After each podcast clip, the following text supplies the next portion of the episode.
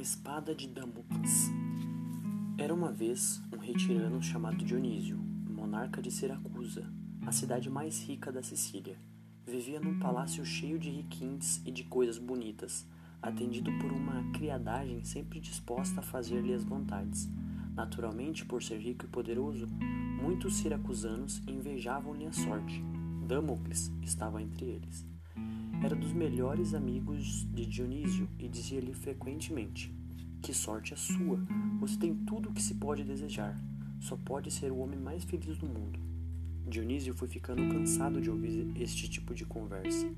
Ora essa, você acha mesmo que eu sou mais feliz do que todo mundo? O amigo respondeu.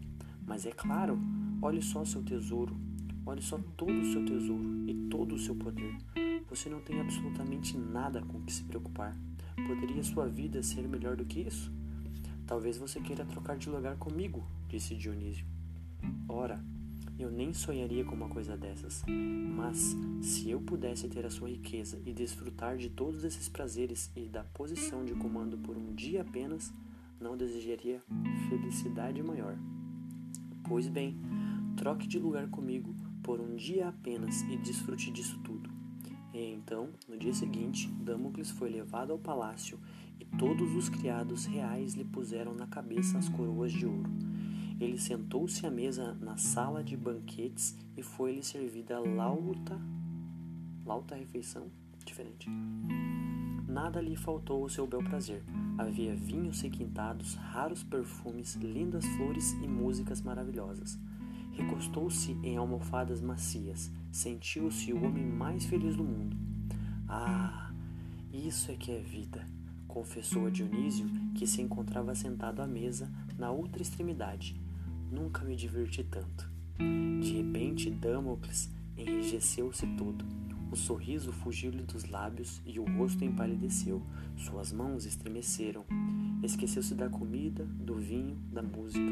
Só quis saber de ir embora dali para bem longe do palácio, para onde quer que fosse, pois havia observado que pendia bem em cima, acima de sua cabeça, uma espada, presa ao teto por um único fio de crina de cavalo. A lâmina brilhava, apontando diretamente para seus olhos. Ele foi se levantando, pronto para sair correndo, mas, mas deteve-se tremendo que um movimento brusco pudesse arrebentar aquele fiozinho fino e fizesse com que a espada lhe caísse em cima ficou paralisado, preso ao assento. O que foi, meu amigo? perguntou Dionísio. Parece que você perdeu o apetite. Essa espada, essa espada, disse o outro num sussurro. Você não está vendo? É claro que estou. Vejo-a todos os dias. Está sempre pendente sobre minha cabeça. E há sempre a possibilidade de alguém ou alguma coisa partir o fio. Um dos meus conselheiros pôde ficar enciumado do meu poder e tentar me matar. Um dos meus conselheiros pode ficar enciumado do meu poder e tentar me matar.